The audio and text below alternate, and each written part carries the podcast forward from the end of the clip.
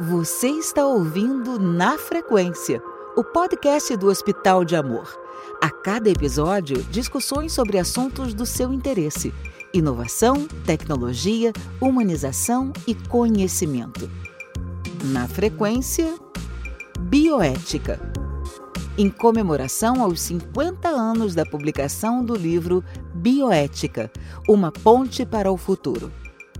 Você será provocado a pensar conosco sobre o futuro da humanidade. Sintonize-se e construa essa ponte para o futuro. Olá, ouvintes do Na Frequência, o podcast de bioética do Hospital de Amor. Hoje estamos aqui para mais um episódio com informações e reflexões de ética e bioética. Como todos sabem, a bioética tem como finalidade facilitar o enfrentamento das questões éticas as questões éticas que surgem aqui no hospital, mas também que surgem no nosso dia a dia, no nosso dia a dia enquanto humanidade. É, o conceito trazido por Potter para essa ciência facilita o entendimento de diversos dilemas e conflitos morais, éticos e, e várias questões, né, como acho que todos tiveram a oportunidade de perceber é, ao longo dos programas. Por este motivo, é fundamental entender e ampliar as discussões que são colocadas. Né? 50 anos atrás, um bioquímico e professor de oncologia, o Potter, lançava um livro que mudaria a história dos estudos de bioética. O livro se chama Bioética, uma ponte para o futuro. Esse livro já existe traduzido no Brasil, é uma edição recente muito bem feita e é uma leitura agradável e acessível. Né? E nós recomendamos para quem tiver o interesse maior e quiser é, começar os estudos de bioética. Potter, de fato, revolucionou a forma de se pensar esses assuntos e também a, a forma como ele decidiu trabalhar. Né? Ele abandona a sua rotina de professor de técnicas e professor de graduação é, em medicina, em bioquímica e começa a fazer seminários sobre o futuro do homem na Universidade de Wisconsin. Né? Alguns textos iluminaram a, a, visão que ele tinha sobre o assunto, mas a proposta foi re, realmente de chamar pessoas para uma reflexão e produzir conhecimento conjunto. Eu sou o Henrique Moraes Prata, ao meu lado eu tenho o médico de família Dr. Marcelo Gobo, e neste segundo episódio da série de bioética, recebemos o médico intensivista do Hospital de Amor, Dr. Rodrigo Santos. O tema de hoje é o conceito de propósito, né?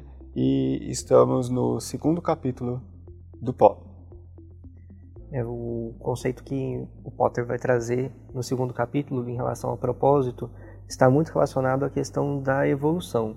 A gente tem no, no pensamento potteriano a a questão de analisar os fenômenos biológicos e partir do, da, da base de observação do que é a biologia, a partir disso fazer uma ponte entre o que é a ciência biológica com as humanidades, com as ciências humanas e fazer esse intercâmbio entre esses saberes e produzir novos conhecimentos, especialmente os conhecimentos que nos facilitem a como utilizar as informações, né? o que ele vai chamar de informações.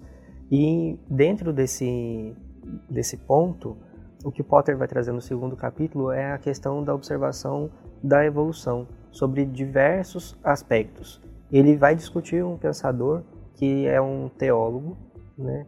E esse, esse pensador que ele vai discutir no, no segundo capítulo, Teilhard de Chardin, traz uma tentativa de unificar o que é o pensamento teológico com o pensamento científico. Ele que era jesuíta e que também trabalhava com a biologia como paleontólogo.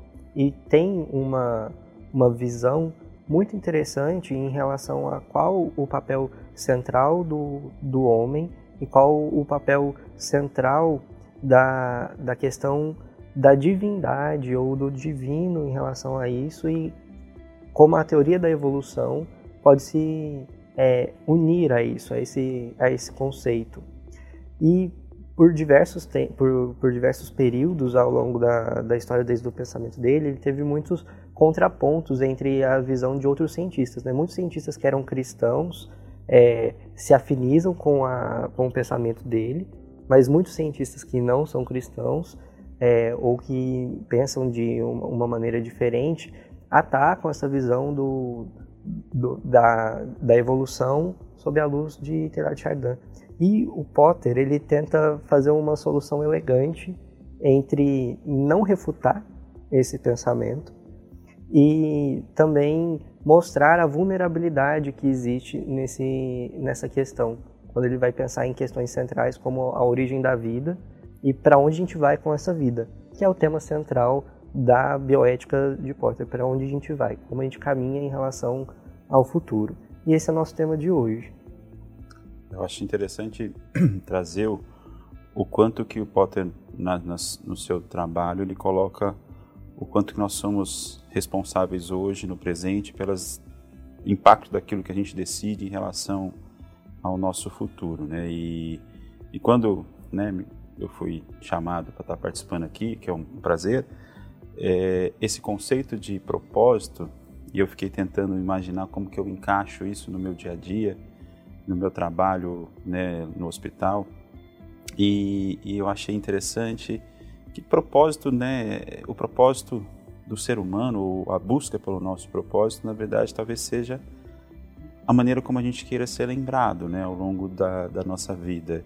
E tem tudo a ver com o que eu trabalho, tem tudo a ver com aquilo que eu faço no dia a dia com, com os pacientes e saindo um pouco da, da, da teoria do que o Potter coloca, mas intrinsecamente ligado, é, o quanto que é importante a gente estar tá em busca desse legado, investigando e tendo a curiosidade. Acho que o princípio também da, da, pesquisa ou mesmo do conhecimento é você ser curioso, é você ser uma pessoa questionadora. Eu acho que o, o Potter traz dentro desse pensamento o quanto que essas ações que ele coloca inicialmente até do homem em relação a, a maneira como ele explora a natureza ou interagem pode ter reflexo na questão daquilo que vai acontecer com as futuras gerações, uma preocupação né, de como vai ser essa interação entre o homem e, e, e, as futuras gerações e é uma preocupação que ele tem em relação com essa questão do legado. Né? Eu acho que tem tudo intrinsecamente ligado ao assunto, então acho que é uma discussão enorme que a gente tem para conversar hoje, é, um, é muito interessante essa o quanto que os assuntos vão se interligando. É. É, do ponto de vista, falando até, eu tenho, às vezes eu estou aqui com, com a minha formação jurídica, às vezes filosófica, né? Do ponto de vista jurídico, é, as reflexões sobre o direito das gerações futuras é, são muito fortes, sobretudo quando nós pensamos em meio ambiente, conservação, né? uso adequado é, de recursos naturais. E, e, é um ponto que, é, em razão dos últimos 100 anos, se nós pegarmos desde a Revolução Industrial até hoje, não é muito aceito, né? Essa percepção da minha transitoriedade, né? E que na verdade eu tenho que é, garantir, não só a minha, mas garantir que outras gerações tenham acesso a, ao mundo, né, às fontes de recursos naturais, a uma qualidade de vida enquanto é, espécie, né, seja de ar, água, alimentos. É, então isso é, é cada vez mais presente e também numa agenda global, se nós pensarmos em organismos internacionais, em alguns outros é, mercados, como a União Europeia, é, em, em, também em documentos internacionais, é, isso é cada vez mais uma cláusula é, pétrea, né, que é inegociável. Você, de fato, é, ter um olhar para além do momento presente e um olhar de legado e garantia. E, e, mais do que isso, hoje em dia também em questões de carbono se coloca muito é, alguma reconstituição né, para momentos anteriores. Então nós partimos não só do que existe hoje, mas é, de é, padrões né, de ambiente saudável de anos atrás. Então é, é, extremamente importante, e falando aqui de um ponto de vista técnico, jurídico, mas em reflexões filosóficas é, isso ganha outros contornos né, e uma importância ainda maior. Né? Talvez o conflito nasça da noção de transitoriedade que não é muito muito aceitável para a gente, né? Enquanto em termos individuais a gente tem uma uma sensação de que a gente é permanente e de que a gente tem o direito pleno de poder exercer a nossa capacidade, a nossa potência e utilizar todo o recurso que a gente tem, né? Mas a, a grande verdade é que a gente é transitório. A, enquanto humanidade, talvez a gente seja menos transitório do que enquanto indivíduos. Mas a gente só consegue existir enquanto humanidade se a gente abre mão da nossa é, noção de intransitoriedade individual. E ele traz isso para a gente no, no livro em diversos pontos. A gente só consegue pensar na sobrevivência da espécie se a gente abre mão de pensar na sobrevivência do indivíduo ou talvez do, do aproveitamento máximo do, do indivíduo. A gente não constrói legado é, humano se a gente pensa em construir unicamente legado individual. E é aí que entra a questão maior do pensamento, talvez, é, ou da discussão que ele traz para as gerações futuras. Né? Até onde eu posso ir no desenvolvimento de interesses que são é, nichados ou que são de grupos particulares ou mesmo de indivíduos e quanto isso arrisca talvez a sobrevivência da espécie e das gerações futuras. Quando eu vou estabelecer uma atividade comercial que é predatória, por exemplo, mesmo que eu tenha um, uma justificativa que seja legítima, mas a atividade é predatória, ou eu extingo um recurso, e aí a gente limita a possibilidade de uma geração futura utilizar aquele mesmo recurso ou utilizar aquelas mesmas condições. E aí talvez a, a, o fenômeno humano, que é o ponto central que ele vai discutir nesse, nesse capítulo, ele fique é, prejudicado em relação às próximas gerações. Uma vez que a gente só consegue ser humano no contexto em que a gente está inserido, né? depende desse contexto para que a gente possa ser plenamente humano. Interessante que você tem são 50 anos né, da publicação e você a gente está discutindo hoje os mesmos temas, né?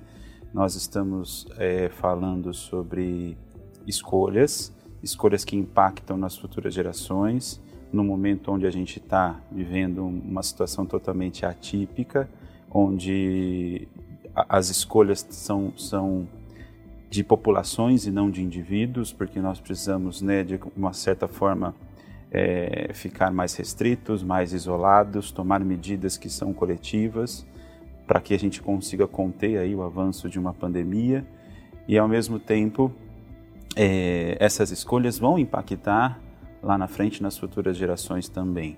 E, e como ele há 50 anos, né, antes de tudo se pensar que a gente viveria um momento tão difícil como o atual, é, ele já colocava no texto essa questão da bioética, né, desse termo que ele, que ele surge, que, que pode se questionar se é ele que surge ou não, se isso já tinha surgido né, anos antes, mas da ciência da sobrevivência, a necessidade da gente estudar esse comportamento das ciências biológicas com as humanidades, pensando na necessidade da gente discutir esses assuntos difíceis, porque isso impacta na sobrevivência da espécie. No conceito de ecologia mesmo, né, que o Henrique colocou, das nossas relações com todos esses aspectos dos fenômenos aí naturais e, e como a gente vai conviver e extrair disso de maneira racional para que esses recursos não sejam aí é, extintos. E a gente está num momento hoje trazendo uma discussão também que é global de como que a gente consegue se articular para que a gente consiga se manter vivo, né? para a gente sobreviver a essa pandemia, sobreviver a essa situação difícil. E, e, voltando só um pouquinho no começo, quando você colocou, Marcelo, da questão das religiões, um outro aspecto que ele já citava, né? Tipo, só vai haver um entendimento ou uma certa a, a, a preservação do nosso mundo se a gente conseguir uma certa harmonia entre as religiões. Né? Você pode não ter uma religião específica, mas você entende que há uma necessidade de um entendimento entre as religiões para que a gente consiga avançar também nessa evolução, né, nesse conceito, conceito da evolução que ele coloca. Então é, é impressionante como 50 anos é, é, é, parece que nós estamos conversando sobre o mundo de hoje que está acontecendo nesse momento. Eu acho que os ciclos são assim, né, e a gente acaba é, tendo essas situações chaves que vão sempre estar tá impactando, talvez daqui a 50 anos, o que a gente está decidindo hoje com toda certeza. Né? É, eu acho que aí entram é, questões de antropologia também, Rodrigo, é, e de experiências necessárias aos humanos, né? A, escolhas coletivas em detrimento de escolhas individuais, escassez de recursos, né? Uma coisa é pensar na escassez de um recurso natural, outra coisa é o que nós estamos vivendo hoje, né? Que são situações que vocês que estão na linha de frente da pandemia têm que trabalhar concretamente a cada momento, né? Que é, são limites, recursos é, escassos e decisões tanto para quem está no leito, né? Quanto para as pessoas que estão saudáveis e precisam é, pensar no coletivo e não em si próprias, né? Então, é, essa discussão fica talvez, de certa maneira, mais fácil na pandemia do que se fosse em 2019, né? E, é, de fato, é, o homem, enquanto é, ser, ele precisa, né? Isso, o, o Potter escolheu Teilhard Chardin, é, que é um teólogo, outros teólogos falaram sobre o assunto, vários filósofos falaram sobre isso, né? mas essa experiência, é, essa relação com o divino, essa relação transcendental, ela faz parte é, de uma necessidade humana, né? e ela precisa ser levada em consideração, é, e isso é, deve ou, ou, deveria ajudar, inclusive, é, em relação às gerações futuras. Né? Por quê? Porque é, nunca como nos últimos 150 anos houve é, uma, um uso tão intenso do, do meio ambiente né, ou de recursos disponíveis. Por outro lado, um argumento é de que também nunca houve tanto desenvolvimento da técnica. Se pensarmos na medicina, na biologia, né, na ciência é, em si, né, também esses anos foram realmente revolucionários. A velocidade é, exponencial com que o conhecimento é gerado hoje em dia é, é, impressionante. E, e voltando ao início da conversa, é, da questão de propósito, né?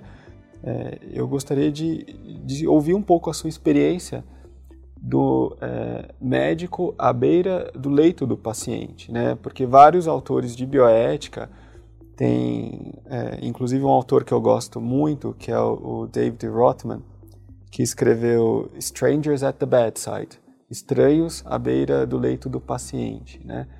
E ele narra é, o que aconteceu na década de 60, de 70, que foi a criação dos grandes centros hospitalares ou dos grandes centros de saúde, né?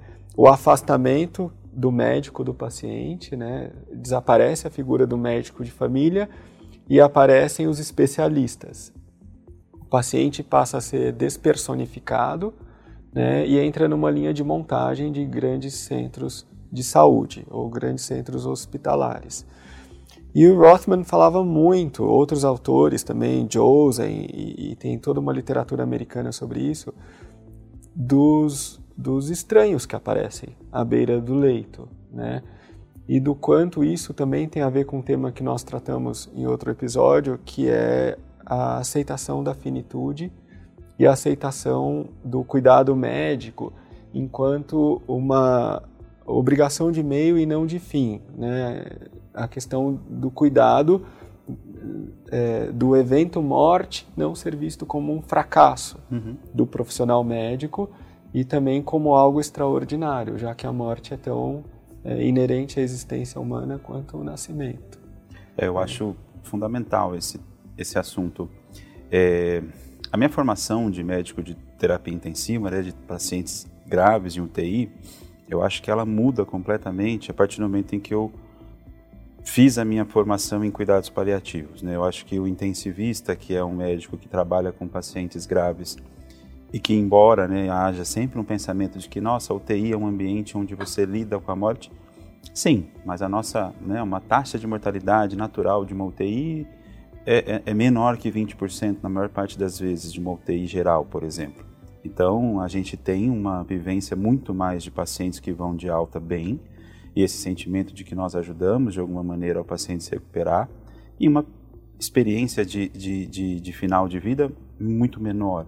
Agora, os cuidados paliativos me trouxeram uh, uma relação muito melhor em relação à finitude, né, a poder lidar melhor com essa questão do final da vida e das escolhas que cabem ao paciente e aos seus familiares tomarem nessas situações difíceis e trazer isso para a UTI, eu acho que é, é, é, o grande salto de qualidade no atendimento ao paciente que está numa situação de maior gravidade.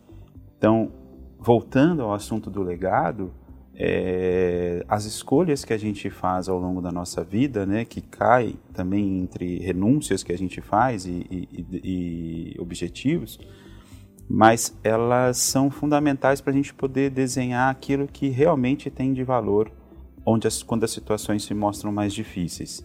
E dentro da terapia intensiva, a gente tem situações onde, infelizmente, as coisas vão ficando mais difíceis.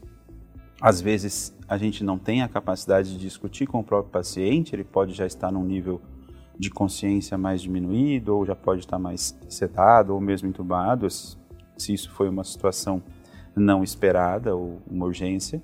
Mas a família, né, entender e, entender que o paciente, é, é, o cuidado é centrado no paciente e na família, né? E aí eu concordo quando a gente desper, despersonifica, né, um pouco o paciente e fica retalhando ele entre especialidades, né? E, e isso é um, é um cuidado que às vezes a gente tem que tomar, porque a família ela quer a notícia do seu ente querido, né? Ela não quer só a notícia da função renal, da função cardíaca, da função neurológica. Ela quer saber se aquela pessoa está indo bem, se está indo mal e poder fazer escolhas num momento tão difícil onde você está cercado de emoções, cercado de uma, de uma situação de estresse muito difícil, é, é muito complicado. Então daí vem o quanto que a gente precisa trazer a biografia daquela pessoa. Então é, é, é, é um momento onde a gente senta, conversa, e tenta conhecer quem é aquela pessoa. Hoje em dia, muitos estudos mostram o quanto que é melhor, até para a questão do estresse pós-traumático da família ou, ou, ou, ou principalmente até do paciente, é você usar diários onde a família possa escrever durante a terapia, a internação, o que está acontecendo, oh, nesse dia aconteceu isso, isso, nesse dia ele foi para um exame, nesse dia ele está melhor, nesse dia aconteceu aquilo, nesse dia eu ajudei ele a tomar banho, nesse dia eu ajudei aquilo. E, e, e a gente poder trazer para o cenário da UTI, muitas vezes, fotos, é, conhecimentos daquilo que ele gostava, qual era o hobby, qual era o livro, qual era a música que ele ouvia. Então a gente tentar personificar um pouco aquela pessoa doente que está ali às vezes tão alterada né, na sua forma física e, e, e, mostrar. E a gente entende que isso sensibiliza muito a equipe que cuida também, né?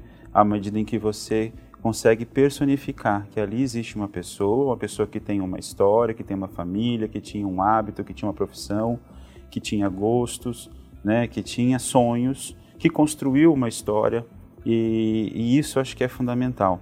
É, é, e que infelizmente, se as coisas não acontecerem como a gente deseja e, e a morte se torne algo uh, uh, inevitável, de que ele seja lembrado também por aquilo. E aí volta a questão do legado, né? Como é que o conceito do propósito, né? A maneira talvez como eu queira ser lembrado ao longo da minha vida. Eu acho que o propósito seria isso, né? Tentando fechar com o que a gente começou conversando, trazendo para essa experiência da beira leito.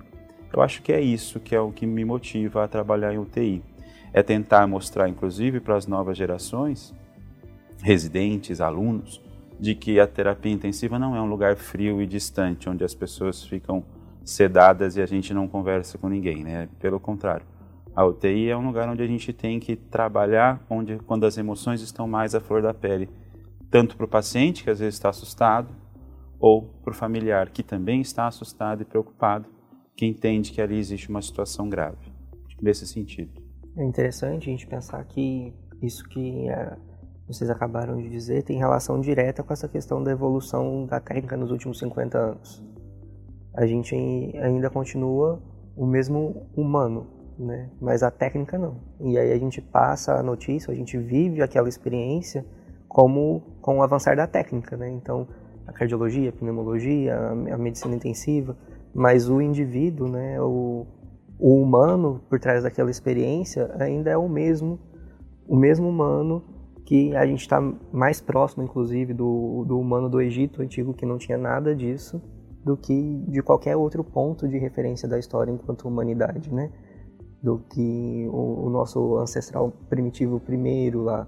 E a gente fica é, vivendo hoje em, com, é, com essa quantidade grande de conhecimento, mas com as mesmas experiências de sempre, né? É, e eu gostaria de complementar aqui o que o Dr. Marcelo falou, Rodrigo, e, e eu vi uma reflexão sobre você, é, sua, sobre essa questão do quanto a perspectiva de um paciente que se torna grave ou que entra numa fase de uma doença que parecia crônica e depois se agrava, é, da invencibilidade da técnica, né? Porque hoje em dia também o acesso à informação é muito grande, né? Nós temos o Dr. Google que é, traz um desafio enorme para os médicos ou, ou para toda a equipe de cuidado em saúde, né?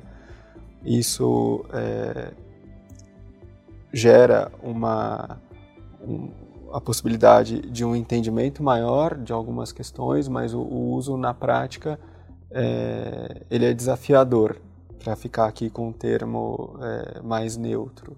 Né? Então, a, a, questão do desenvolvimento científico, invencibilidade da técnica, ela esbarra também é, em questões jurídicas, né? O, o, direito ele sempre vai atrás. Quando a gente coloca numa é, discussão de bioética, o pessoal da assistência, o pessoal com formação jurídica, é, o direito, as regulações, elas sempre correm atrás do desenvolvimento da técnica. E o Dr. Google complica tudo atualmente, né? E aí tem um ponto que eu gostaria de, de te ouvir concretamente, tem a ver com o que nós estamos vivendo, que é, é Há 52 anos, né, é, foi publicado o relatório sobre é, o que é o conceito de morte, né? É, e, e, houve uma alteração do conceito de morte, que na época é, é, se dizia necessária ou se tornou necessária em razão é, do desenvolvimento dos ventiladores, que hoje em dia todo mundo fala tanto né, dos ventiladores mecânicos, é, e isso é, teria sido a justificativa para o desenvolvimento de um novo conceito de morte. É, mas em 2018 foi muito significativo que no encontro de bioética de Harvard eles tenham é, ligado dois temas que até então eles nunca tinham ligado, que é o desenvolvimento dos transplantes cardíacos é, ao desenvolvimento de um novo conceito é, de morte. Né? É, hoje em dia existe até uma revisão, toda uma discussão em cima disso, mas os transplantes trouxeram, é, talvez mais do que qualquer outra, e um transplante cardíaco, né?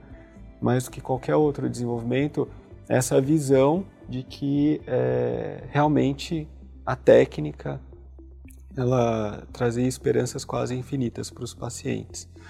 É, num paciente é, que passou por vários momentos de um tratamento, quando é, existem ainda outras medidas que podem ser propostas, medidas mais invasivas, ou mesmo a ida para uma é, UTI né, ou, ou para uma SEMI, é, como fica é, a sua reflexão ou como você consegue ajudar numa reflexão maior o paciente é, a, a dar um propósito de vida, né? E não um propósito de, de uma trajetória é, é, no tratamento ao agravamento de uma situação, né? E como você comunica os limites da técnica é, no seu dia a dia?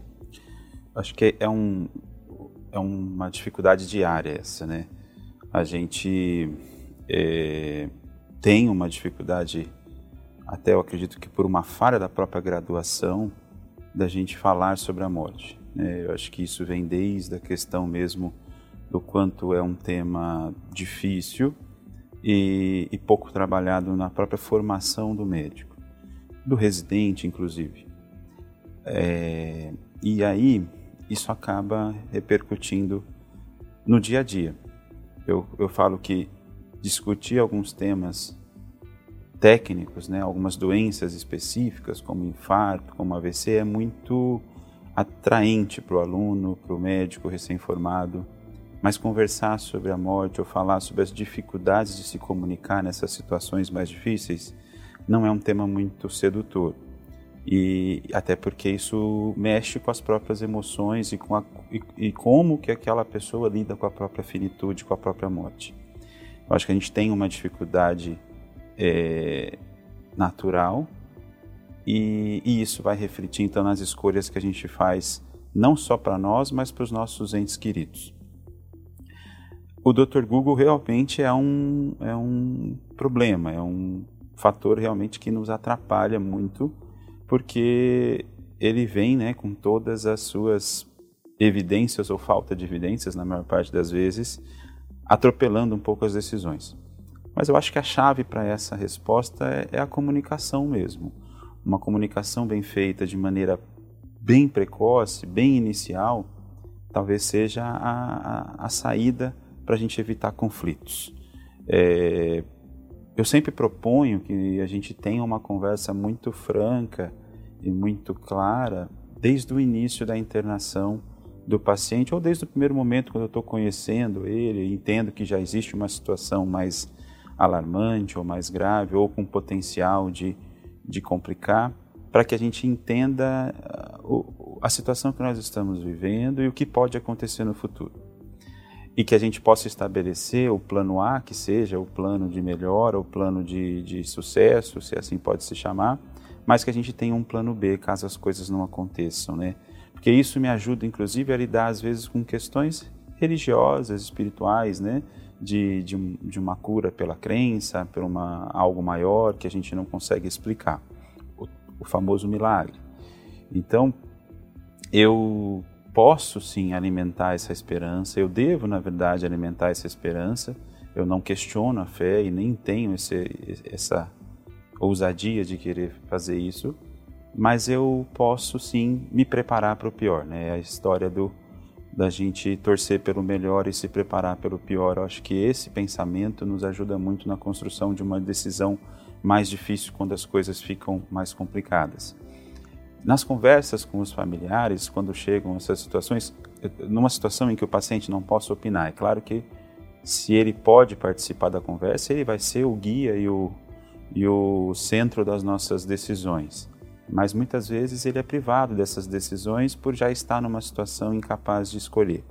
Mas se eu tenho possibilidade de ter conhecido esse paciente numa fase onde ele esteja ainda capaz de tomar suas decisões, com certeza ele vai ser o, o, o, o procurador, o seu próprio procurador de tomada de decisões.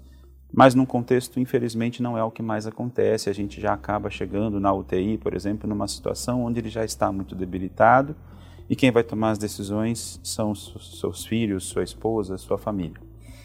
E nessa situação, a gente tenta trazer a família para se colocar no lugar daquela pessoa, para que ela possa entender se aquela pessoa estivesse participando da conversa, como que ela gostaria de ser ouvida e como é que ela poderia explicar e escolher.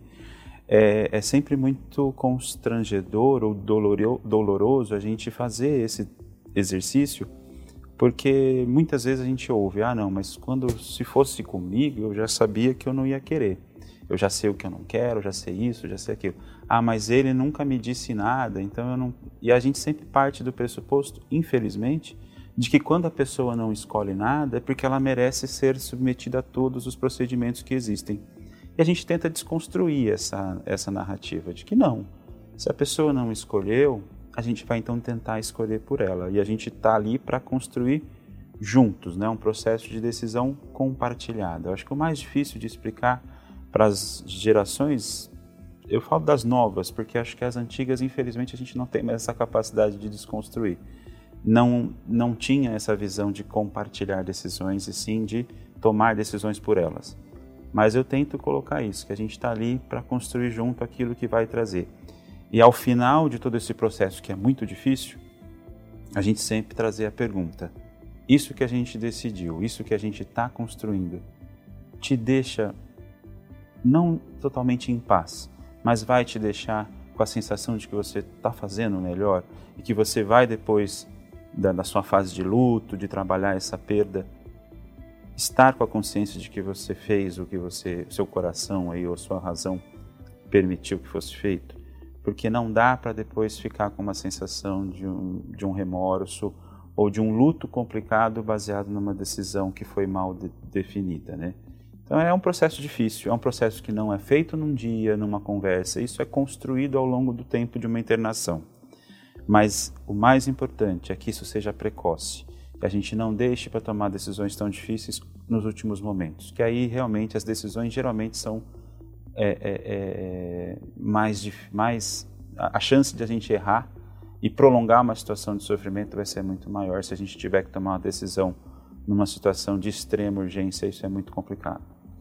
Rodrigo, uma equipe de cuidados paliativos, ela é acostumada a encarar o, o cuidar como o, a realização da, da sua atividade né, e enxerga diferentemente é, os meios.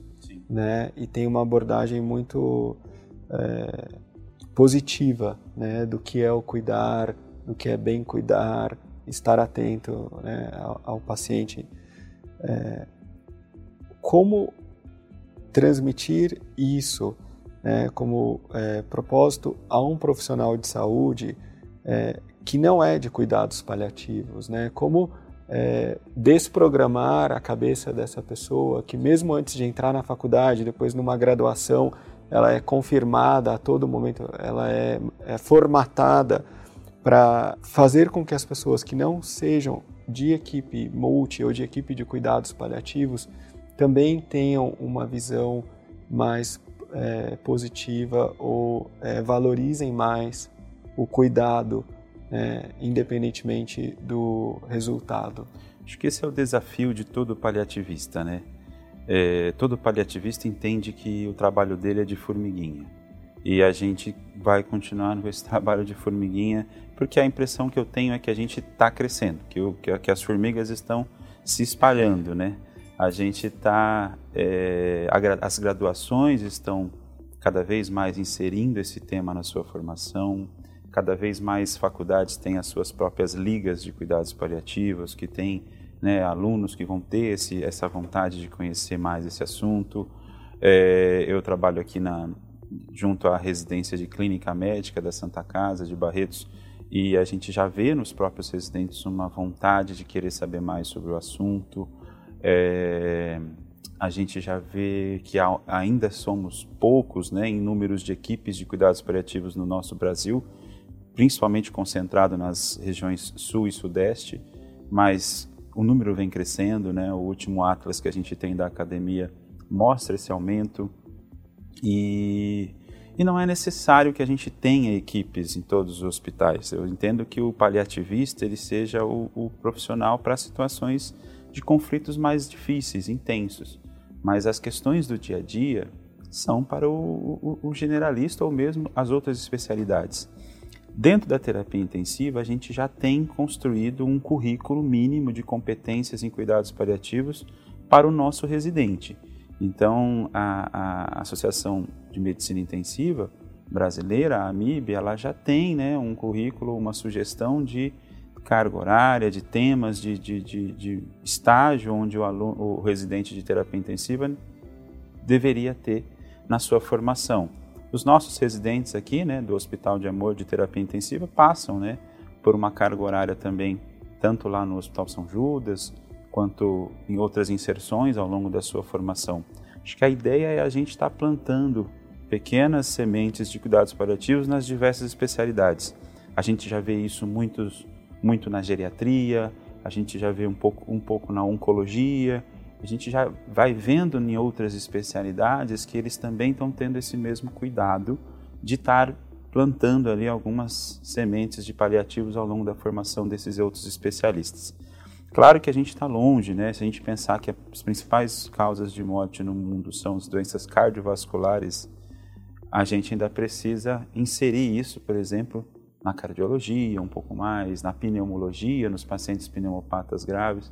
Mas de todo custo, de todo modo, eu acho que a gente está num caminho de melhoria.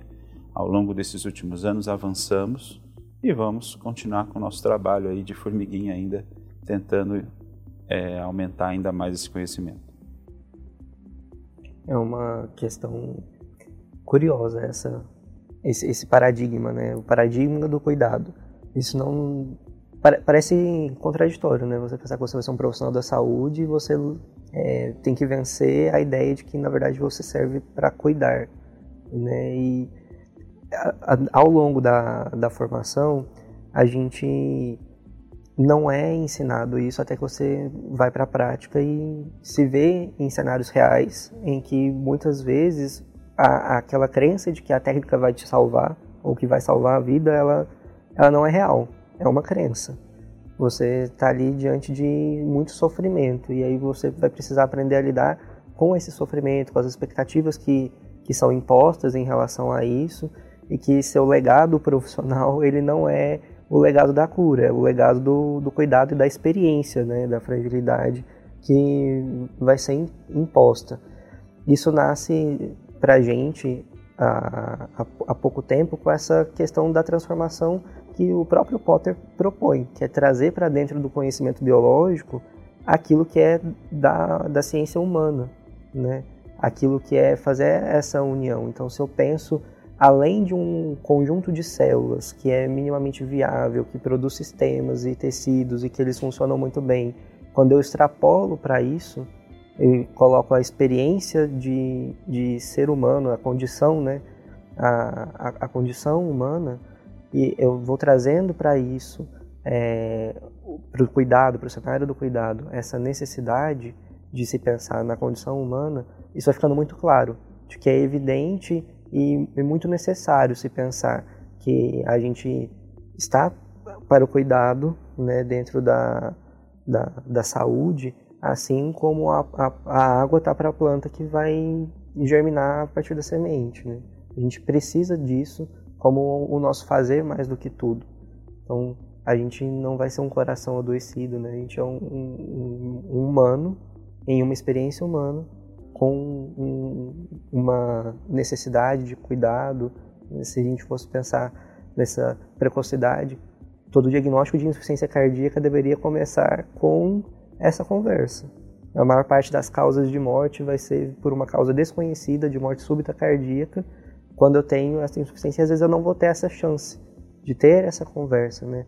Mas se eu tenho essa, essa mentalidade de que o cuidado é central, eu, ainda que eu não discuta, eu faço isso ao longo do caminho, né?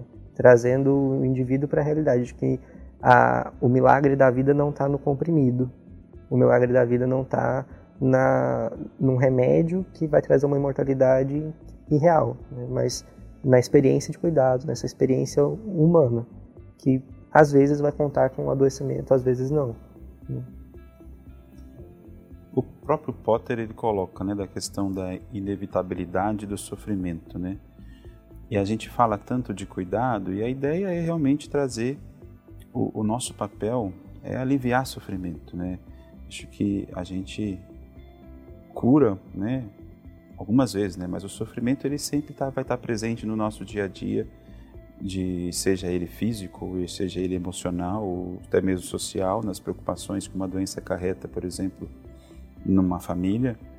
Mas é, a gente só não pode compactuar com o sofrimento que é causado de uma pessoa para outra, mas esse sofrimento merece ser cuidado e aliviado. E eu acho que a função do médico é, é esse de cuidar. Eu acho que acabou realmente perdendo um pouco a mão ao longo dessas transformações, dessas revoluções tecnológicas e a gente acabou sendo muito mais um, uma pessoa que diagnostica e que trata doenças e não que cuida de pessoas ou que alivia sofrimentos. Eu acho que esse seja aí o, o foco que a gente que tenha que trazer de volta para a formação dos novos médicos ou mesmo para as discussões de cuidado, né? Aliviar o sofrimento é para o paciente um resultado imediato mais importante e claro que ele quer ser, ter a sua doença curada num segundo ponto, mas antes de tudo tira a minha dor e depois a gente senta, conversa e eu te passo mais outras informações do que está acontecendo.